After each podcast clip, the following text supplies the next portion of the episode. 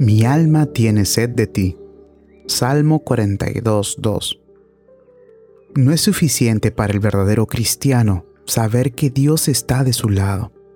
Él quiere notar la presencia de Dios, mantener una dulce comunión con Él y disfrutar de su amor.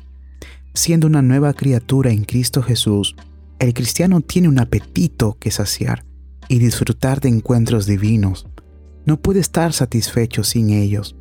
Anhela y ora por la amorosa presencia de su Dios y la considera su deleite. Pero si se le niega este favor, el cristiano está deprimido, insatisfecho y abatido. Las ordenanzas sin Dios son para él pechos sin leche. Las escrituras sin Dios son una lámpara sin calor. Los mejores privilegios sin Dios son como provisiones entregadas a alguien que está sediento y con fiebre.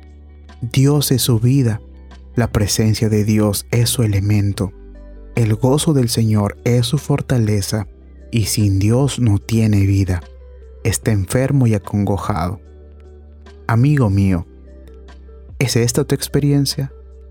¿Estás en alguna medida familiarizado con esto? Puedes estar satisfecho con un conocimiento frío, rituales vacíos o lo que se llama religión sin disfrutar de Dios. Si puedes estarlo, tu condición es muy sospechosa. Ten cuidado de una religión sin Dios, sin una relación personal con Dios, sin un encuentro diario con Dios.